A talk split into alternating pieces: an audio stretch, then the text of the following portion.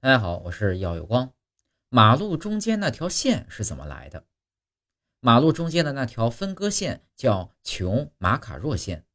这条线啊，是百年前一位外科女医生给车祸频发的马路开出的药方。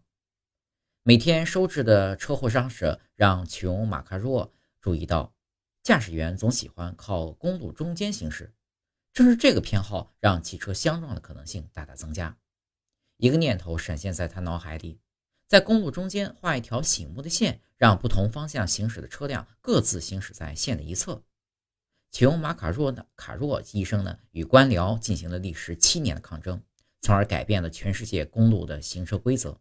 世界因一个小人物而彻底改变。